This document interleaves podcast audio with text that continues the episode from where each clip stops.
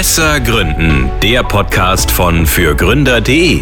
Thema diese Woche der große Halbjahresrückblick 2023. Und hier ist euer Host und Redakteurin von fürgründer.de, Elena Todeva. Herzlich willkommen zu einer neuen Folge unseres Podcasts Besser Gründen. Das erste Halbjahr 2023 liegt nun hinter uns und die Sommerferien haben schon angefangen. Ein guter Zeitpunkt, um einige Podcast-Highlights aus den bisherigen Folgen dieses Jahres Revue passieren zu lassen.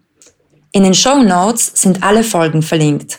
So könnt ihr nach dem Ausschnitt direkt zur jeweiligen Folge springen, um sie ganz zu hören.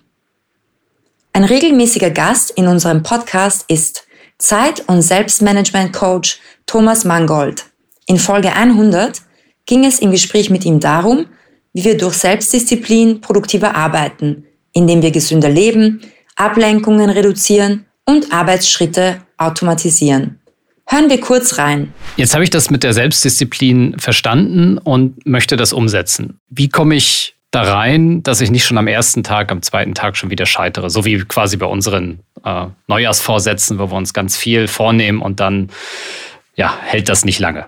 Ja, also zunächst einmal sind es halt zwei ganz, ganz große Dinge, um die ich mich zuerst kümmern muss, weil den Akku aufzuladen ist mal wichtiger, als um die Entladung mich zu kümmern. Das heißt, ich würde mich definitiv erst um die B-Ladung kümmern, würde wirklich kontrollieren, wie schaut es mit meinem Schlaf aus, passt da alles, muss ich da irgendwas adaptieren vielleicht, muss ich irgendwas ändern, ähm, mit Schlafenszeiten vielleicht, mit, mit Schlafrhythmus, äh, sonst irgendwie, also bei Schlaf könnte man, glaube ich, zwei eigene Podcast-Folgen machen, denke ich, das wird hier zu weit führen. Mhm. Und wie schaut es mit meiner Ernährung aus? Ja? Und wenn ich da wirklich sagen kann, kann. Und, und ich meine gar nicht so sehr, man muss die Ernährung jetzt komplett ändern. Ja? Aber einfach die Ernährung unter dem Bürotag vielleicht oder dann, wenn ich halt so wichtige Entscheidungen treffen muss, wie sieht da meine Ernährung aus? Ja? Sollte ich wirklich das Wiener Schnitzel mit Mayonnaise-Salat zum Mittagessen essen oder sollte ich mir das nicht zum Abendessen aufheben und vielleicht da etwas, etwas Schlaueres für meine Willensstärke und Selbstdisziplin mir ansehen? Das Gute ist, und das sagen auch viele, denen ich das erzähle, sie wissen jetzt mal, dass das davon abhängig ist. Das heißt, sie haben jetzt zum ersten Mal sozusagen den Kontext dazu oder eine Verknüpfung dazu. Mhm. Und damit ist die Achtsamkeit schon drauf eher. Das heißt, ich würde jetzt wirklich die nächsten 7, 14, 21 Tage, vielleicht sogar einen Monat wirklich nur nicht auf die Themen Schlaf und Ernährung konzentrieren. Und wenn ich das mal sage, okay, das passt gut, das ist in Ordnung, dann mal das auf, auf, auf eines der beiden Hauptpunkte, also entweder auf die Entscheidungen zu, zu werfen und mal überhaupt wahrzunehmen, wie oft ich innerhalb eines Tages Entscheidungen treffe und dann versuchen eben daraus eventuell Automatismen oder Gewohnheiten zu machen und dann auf die Versuchungen mich zu konzentrieren im nächsten Schritt und zu schauen, okay, wo sind überhaupt Versuchungen in meinem Leben und wie könnte ich denen den Chaos machen. Das heißt, ich würde jetzt nicht von heute auf morgen sagen, morgen ist mein Leben komplett anders, wir wissen beide, dass das nicht funktioniert, sondern es wirklich Step by Step aufbauen nach diesen Schritten. Bei der Erstellung eines Businessplans kann vieles schieflaufen. Damit die Bank den Businessplan nicht ablehnt, haben wir mit dem Gründercoach und Finanzierungsberater Markus Hübner gesprochen. Er hat uns Tipps zum Lebenslauf verraten, unter anderem, was dieser kommunizieren und wie er geschrieben sein sollte. Einen Ausschnitt gibt es jetzt. Starten wir vielleicht ganz vorne im Finanzplan. Ähm, du hast ja auch schon angedeutet, wie lange brauche ich denn, um eigentlich in den Markt zu kommen? Wie schnell entwickeln sich meine Umsätze? Ähm, wo sind da die Stolpersteine, die dann wiederum dazu führen, dass eben mein Kapitalbedarf nicht realistisch ist? Anhand der Investitionsplanung kann ich ja noch gar nicht erkennen, jetzt reicht das aus oder reicht das nicht aus. Man würde sich ja spätestens den Liquiditätsplan anschauen. Äh, wie sind die Zahlungsüberschüsse oder habe ich, ab welchem Zeitpunkt habe ich den sogenannten Break-Even?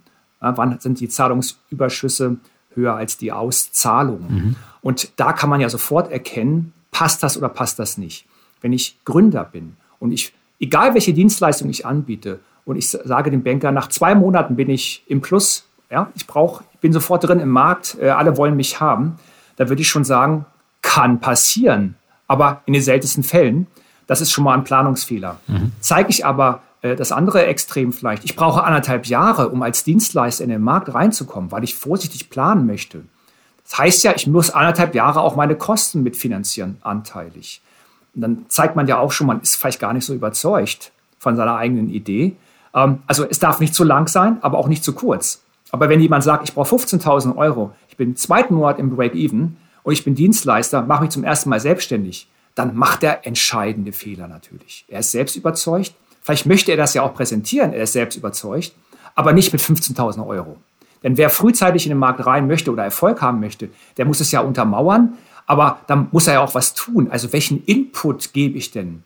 Was mache ich denn, um Umsatz zu bekommen? Mhm. Wenn ich Monopolist bin, sicherlich, dann kann ich es mir vielleicht leisten, aber das werden wir in den wenigsten Fällen haben. Äh, aber in einem Markt, wo es Mitbewerber gibt, kann ich nicht einfach behaupten, ich brauche nur 15.000 und dann klappt das schon von alleine. Ich mache ein bisschen Social-Media-Kampagnen, kann ich ja das selbst machen. Ne, ich brauche also nur Zeit. Äh, dann wird man auch nicht, muss man sagen, für voll genommen bei einer Bank. Mhm. mhm. Äh, und das reicht schon aus. Also Finanzplan, man guckt sich an, Kapitalbedarf, Liquidität, braucht drei Minuten, das Ding landet im Papierkorb wenn man also als Banker effektiv arbeiten möchte. Startups müssen ihre Ideen regelmäßig pitchen. Um Investoren zu überzeugen und Kapital für die eigene Gründung einzusammeln, sind dabei einige wichtige Fehler zu vermeiden.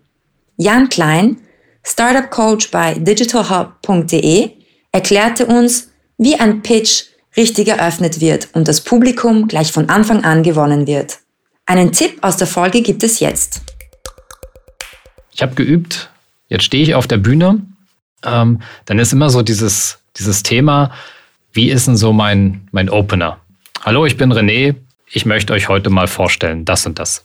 Ziehe ich damit schon das Publikum in meinen Bann oder welche Wege habe ich, um von Anfang an diese Verbindung herzustellen, um die es beim Pitch ja auch geht? Ja, ich glaube, wenn du sagst, ich bin der René und ich äh, stelle euch jetzt das und das vor, außer dieses das und das ist schon so innovativ und klingt so krass, dass ich unbedingt jetzt zuhören muss, was kommt, ähm, verlierst du damit wahrscheinlich schon den einen oder anderen.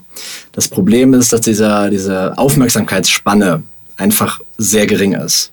Und man muss sich auch überlegen vorher, ich bin sehr wahrscheinlich bei diesem Event nicht der Einzige, der pitcht. Vielleicht bin ich bei Pitch Nummer 4 oder bei Pitch Nummer 6 oder 7. Und wenn es jetzt ein einziger Pitch ist bei dem Event, kann man vielleicht sogar noch so reinkommen, wobei ich es nicht empfehlen würde. Aber gerade bei einem Event, wo mehrere Startups pitchen, ähm, möchte man sich gerne abheben. Und das läuft nicht, wenn man sagt, ich bin der so und so und ich mache jetzt das und das. Das heißt, die Frage ist ein Stück weit, wie kann man das Publikum mitnehmen? Kann man vielleicht eine interessante Frage stellen, die jeder im Publikum sich mit identifizieren kann und auch beantworten kann? Und sich überlegt, hm, okay, darum geht's jetzt, das schon mal ein bisschen einordnet. Kann man ein Problem, was irgendwie alle kennen, präsentieren, danach die Lösung liefern. Hm, der Anfang würde ich sagen, natürlich, der, der ganze Pitch ist wichtig, aber wenn man am Anfang das Publikum, seine, seine Audience schon verliert, dann startet man mit, mit dem falschen Fuß. Und das äh, Ruder wieder rumzureißen, auch wenn der Mittelteil und das Ende dann sehr, sehr gut ist, ähm, ist schwieriger, als wenn der Anfang auch schon on point ist, wie man so schön sagt. Wer will das nicht? Mit seinen YouTube-Videos ganz vorne ranken. Um das zu erzielen, haben wir mit Matthäus Michalik gesprochen. Er ist Geschäftsführer und Co-Founder der internationalen SEO-Agentur Claneo. Im Folgenden spricht er in diesem Zusammenhang über das Thema Playlists auf YouTube. Wenn ich jetzt ganz viele Videos äh, erstellt habe. Ich denke gerade an äh, mein, mein, also nicht meinen, aber den Yoga-Kanal, den ich immer schaue, um Yoga-Übungen zu machen. Da gibt's ja dann eine ganze Reihe an, an Playlists, äh, die, die mir irgendwie dann so Yoga für den Rücken oder Yoga 15 Minuten, Yoga 30 Minuten, sodass mir ein bisschen bei der Navigation geholfen wird. Haben diese Playlists Einfluss auf, auf, aufs Ranking oder ist das nur ein ein gutes Element zur, zur Nutzerführung, ähm, um, mhm. um ein bisschen mhm. den Einstieg zu erleichtern. Ja. Ähm, soweit ich mich erinnern kann, ähm, fangen sie auch an zu ranken. Also Playlisten ranken auch in den Suchergebnissen, ähm, wenn sie, wenn sie eine gewisse Relevanz bekommen oder von YouTube eine Relevanz zugesprochen bekommen. Aber Playlisten sind für mich natürlich ein sehr, sehr gutes Instrument, um alle meine Videos immer wieder äh, der potenziellen Zielgruppe zur Verfügung zu stellen. Ja, dass ich sage, hier, ich habe ein eine Playlist zum Thema irgendwie Keller ausmisten und da sind ganz viele verschiedene Themen, die jetzt für diese für dieses Thema relevant sind. Ähm, oder ich habe irgendwie äh, Gartenpflege im Frühjahr, dass ich sage, okay, im Frühjahr muss ich die Rosen stützen, den Rasen vertikutieren etc. pp. Dass man sagt, das sind alles so für sich abgeschlossene Themengebiete und Nutzer, der tendenziell seinen Rasen vertikutiert, der wird auch äh, interessiert sein, wie kann ich noch irgendwie mein Blumenbeet für den Sommer vorbereiten, für den Frühling vorbereiten, was auch immer. Das bedeutet, mit der Anordnung von verschiedenen Playlisten kann ich wiederum die äh, die Anzahl an Views meiner einzelnen Videos erhöhen, idealerweise sogar die Watchtime erhöhen. Und deswegen ist äh, eine Playliste immer eine sehr, sehr gute Möglichkeit, mein, mein ganzes Repertoire an Videos immer wieder äh, zur Verfügung zu stellen. Mit einer guten PR-Strategie lässt sich nachhaltig eine Marke aufbauen. Gute PR ist unbezahlbar. Schlechte PR ist dafür ziemlich teuer. Damit sich die Investition auszahlt, hat Janis Johann Mayer, CEO der Bielefelder PR-Agentur Trailblazers und LinkedIn-Experte, einige Tipps mit uns geteilt. Hier ist einer davon. Ich würde ganz gern, weil du das Thema Zeit auch angesprochen hast, nochmal auf die von dir auch in deinen Videokursen zitierten acht Sekunden eingehen, die jetzt, glaube ich, abgelaufen sind. Was hat es mit diesen acht Sekunden auf sich? Acht Sekunden. Die Kommunikation wird momentan rhetorisch alles andere als fein. Es geht nur darum, Botschaften zu senden.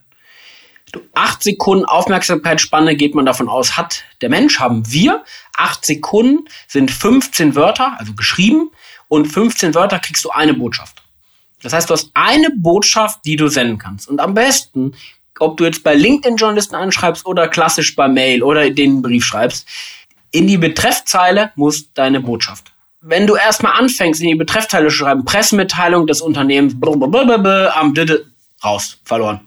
Botschaft. Zur Not, ich will jetzt nicht, die Zeit für Schreib, für, wie nennt man das, Feinfedern oder für Goldfedern ist nicht unbedingt in der PR aktuell. Also du kannst die tollst geschriebene PM der Welt haben, wenn das Thema nicht rüberkommt, sofort, dann kommst du nicht durch.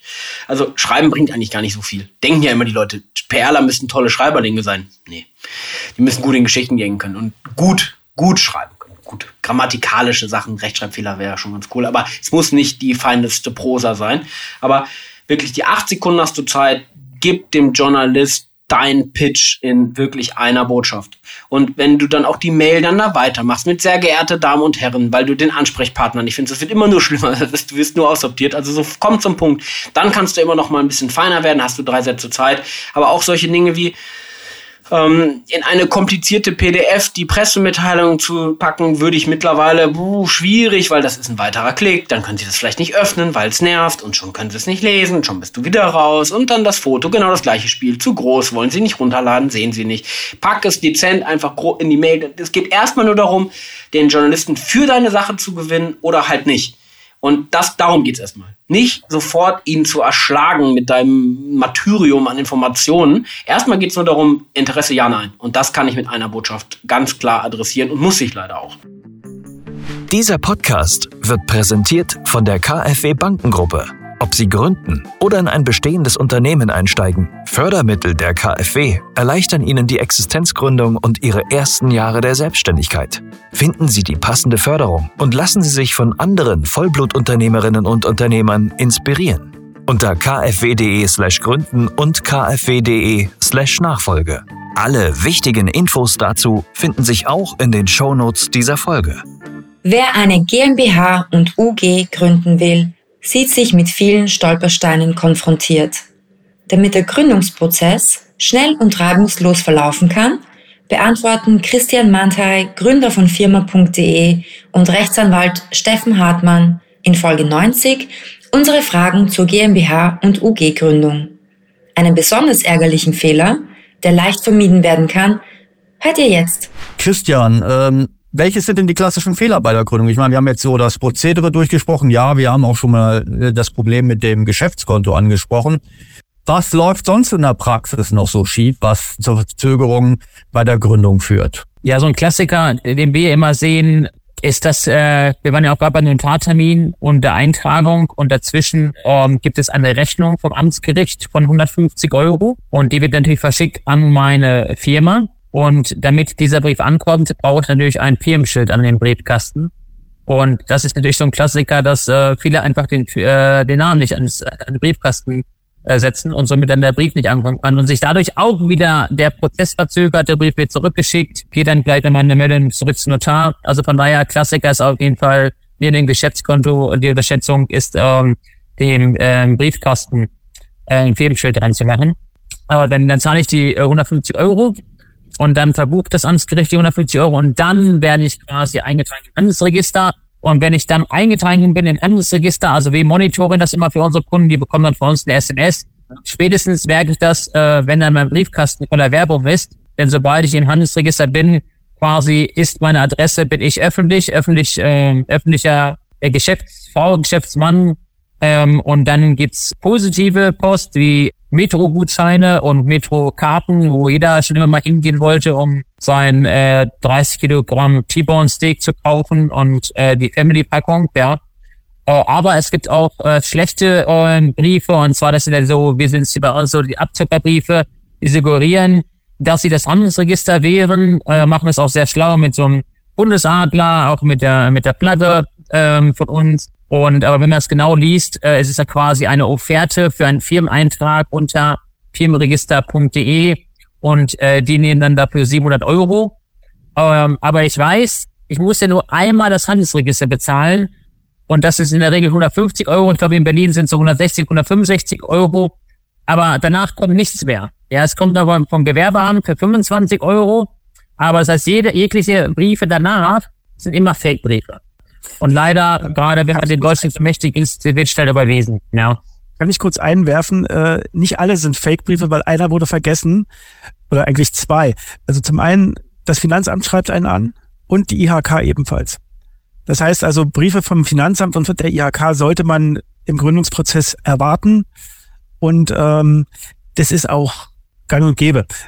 Ein weiterer Hinweis noch äh, zum Briefkasten. Es reicht nicht nur aus, dass der Name am Briefkasten steht.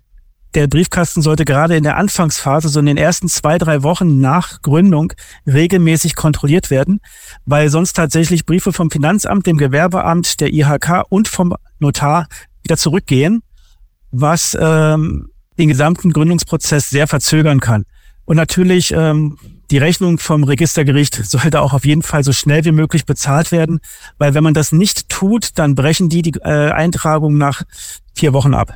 Gute Kommunikation in einem Unternehmen ist das A und O. Wie es uns gelingt, erfolgreich zu kommunizieren, haben wir in Folge 90 mit unserem Gast Oliver Aus besprochen. Denn wer könnte uns in Sachen Kommunikation besser zur Seite stehen als der Gründer und CEO der Kommunikationsberatung EO IPSO Communications und Autor zahlreicher Fachbücher zum Thema Unternehmenskommunikation. Hören wir kurz rein. Hast du ein paar Fragen, die ich als guter Zuhörer stellen könnte? Ja, ähm, ich fange mit an, wen frage ich eigentlich? Also wenn ich jetzt im Meeting bin, dann würde ich mit der jüngsten und unerfahrensten Person starten. Ja, wenn ich mit meinem Managing Director anfange, dann sagen die anderen nachher dasselbe, möglicherweise, nicht weil sie keine eigene Meinung haben, aber es gibt immer so ein bisschen Groupthink. Das heißt, mhm. Groupthink fange ich im Prinzip schon so ein, dass ich bei den juniorigeren Member, äh, Mitgliedern im Meeting anfange. Ne? Ähm, und dann gibt's halt, ähm, klar, es, es gibt bestimmte Arten von Fragen, die ich einsetzen kann. Und ähm, häufig setze ich Fragen ein, die darauf abzielen, ein Problem zu identifizieren. Ob das in Verkaufsgesprächen ist, äh, sind oder ob das mit, mit CEOs ist oder ob das mit Mitarbeitenden ist. Ne? Also einfach ähm, so, wo, ähm, im Prinzip alles, alles läuft darauf hinaus, rauszufinden, wo drückt der Schuh. Ne? Mhm. Ähm, was, ist, was ist die große Herausforderung, die ihr im Moment habt? Und vielleicht auch ein paar Antworten parat zu haben. Äh, ist es Fundraising? Sind es äh, Mitarbeitende finden? Äh, ist es Kunden gewinnen? Und jeder CEO hat im Prinzip eins von diesen drei Dingen, wo, wo gerade ein großer Fokus drauf liegt. Ne? Das heißt, meine Frage zielt schon mal ganz konkret darauf ab, eine, eine konkrete Antwort zu bekommen auf das Problem. Dann im nächsten Schritt gehe ich tiefer darauf ein. Fundraising, okay, was ist denn das Problem beim Fundraising? Naja, wir haben mit 50 Investoren gesprochen, mhm. aber keiner will so richtig investieren. Ah, Woran könnte das liegen? Das heißt, wir gehen im Prinzip so eine Kaskade von Fragen durch. Und die erste Frage ist natürlich ganz zentral, weil sie eben diesen kognitiven Rahmen, das Framing setzt. Ich muss mir aber bewusst sein, dass ich das mache und deswegen diese Fragen auch ganz bewusst nutzen. Das ist überhaupt nicht manipulativ, das ist einfach nur ein zielführend, weil ich kann eben äh, nicht wirklich zuhören, wenn wir sozusagen auf der Ebene der Belanglosigkeit bleiben. Mhm. Ein anderes Beispiel sind die fünf Warums. Ne, äh, auch eine ganz bekannte Fragetechnik. Wir versuchen Probleme im Unternehmen zu identifizieren. Ja, warum ist das so, dass äh, wir nicht genug Kunden haben? Naja, wir haben nicht genug Leads. Ja, warum haben wir denn nicht genug Leads? Ja, wir haben nicht genug Leads, weil Marketing nicht funktioniert. Ja, warum funktioniert Marketing denn nicht? Und so weiter. Das heißt, wir kommen mit fünf Warums häufig zur Wurzel des Problems und können uns dann darauf konzentrieren, statt an der Oberfläche zu bleiben, wo vielleicht Marketing und Sales gegenseitig die Finger aufeinander zeigen und sagen, warum klappt es eigentlich nicht? Zwei Dinge im Leben sind unvermeidlich. Tod und Steuern. Wie die Steuerlast bei der Steuererklärung reduziert werden kann, haben wir mit Melchior Neumann, Chief Tax Officer bei Contis besprochen. Im folgenden Ausschnitt spricht er über Hacks für alle, die im Homeoffice arbeiten. Hört selbst. gutes Stichwort, dieses Thema Homeoffice und Ausstattung. Also was ja. gerne ja auch die Ausstattung im Büro, aber vielleicht erstmal das Thema Homeoffice. Was kann ich im Homeoffice absetzen? Muss es ein Zimmer sein? Wenn ich nicht genug Zimmer habe, kann es auch ein Schreibtisch sein, der irgendwo steht. Also und, und ich nehme dann Fläche, ähm, was geht im Homeoffice und oder in meinem Office, wenn das halt im Zuhause ist. Ja, da gibt es tatsächlich eine neue Regelung. Ähm, das, die gibt es jetzt erst seit diesem Jahr. Es ist ein bisschen einfacher geworden. Ähm, Ganz einfach ist es, wenn man zu Hause ein separates Arbeitszimmer hat. Separat mhm. heißt wirklich Tür zu. Ich kann die Tür zumachen und dieses Zimmer nutze ich nur für die Arbeit. Also nur mit Schreibtisch drin ähm, und, und mit ja, Bürostuhl, äh, Schrank und so weiter. Ist nur für die Arbeit. Ähm, dann kann ich tatsächlich prozentual, also kann ich einen Grundriss meiner Wohnung nehmen und prozentual ausrechnen, wie groß ist eigentlich der Anteil dieses Arbeitszimmers an meiner gesamten Wohnung und kann prozentual anteilig ähm, ab äh, quasi die Miete, die Mietnebenkosten und so weiter absetzen. Das funktioniert aber nur, wenn das auch Mittelpunkt äh, meiner gesamten Tätigkeit ist. Also separates mhm. Arbeitszimmer und da findet wirklich alles statt wenn jetzt irgendein Auftraggeber mir irgendwo noch andere äh, dauerhaft äh, Arbeitsplätze anbietet und so weiter und ich die Möglichkeit habe oder mein Job da gar nicht stattfindet. Ähm, ich habe vorhin erzählt, meine Mama ist Hebamme, die macht Hausbesuche, die arbeitet, hat, die hat eine Praxis und so weiter. Die kann nicht einfach ohne weiteres, die hat irgendwo anders überall schon ihre Arbeitsfläche und setzt die Miete von da ja auch überall an. Ähm, da geht das nicht. Ähm, und dann ist es tatsächlich während Corona sind halt ganz viele zwangsläufig irgendwie ins Homeoffice gelandet und die nicht so ein separates Arbeitszimmer haben. Und dann gab es viel auf und ab. Und das hat tatsächlich jetzt der Gesetzgeber, finde ich, relativ gut gelöst. Man kann auch pauschal sechs Euro am Tag ähm, absetzen also nicht prozentual, so ein bisschen wie Fahrtenbuch und 1%-Methode. Mhm. Es gibt auch eine einfache Pauschalierungsmethode. Das ist 6 Euro pro Tag, den ich zu Hause arbeite. Das geht bis zu 210 Tage pro Jahr. Das sind dann 1260 Euro maximal, die ich absetzen kann. Ob jetzt 6 Euro genug sind, meiner Meinung nach ein bisschen wenig, aber es ist, das kann jeder und dann kann ich auch am Küchentisch arbeiten oder auf der Couch oder auf der Terrasse, je nachdem, egal wo. Ich brauche kein separates Arbeitszimmer, das heißt, die sechs Euro am Tag, die ich zu Hause arbeite, die kann äh, jeder absetzen, mhm. auch wenn ich irgendwo anders noch einen anderen Arbeitsplatz hätte. An dieser Stelle wollen wir uns noch einmal herzlich bei allen Hörerinnen und Hörern für eure Treue bedanken. Und auch noch ein herzliches Danke an all unsere Podcast-Gesprächspartner. Zum Schluss noch ein Hinweis. Wir gehen für zwei Wochen in die Sommerpause. Die nächste Folge gibt es also erst wieder am 2. August. Wenn ihr Feedback zu diesem Podcast habt, freuen wir uns, wenn ihr uns eine E-Mail an podcast.fürgründer.de schickt. Ihr könnt uns auch gerne schreiben, welche Themen ihr euch für die kommenden Folgen wünscht. Natürlich freuen wir uns auch über eine Bewertung auf eurem Streaming-Portal. Danke fürs Zuhören und bis zum nächsten Mal. Das war Besser Gründen, der Podcast von fürgründer.de. Für mehr Infos und weitere Folgen mit spannenden Gästen besuche uns auf fürgründer.de/slash podcast. Du möchtest keine Folge mehr verpassen? Dann abonniere uns jetzt auf der Streaming-Plattform deiner Wahl. Du möchtest ein bestimmtes Thema in unserem Podcast hören? Dann schicke uns deinen Themenvorschlag. Die E-Mail-Adresse dazu findest du in den Show Notes.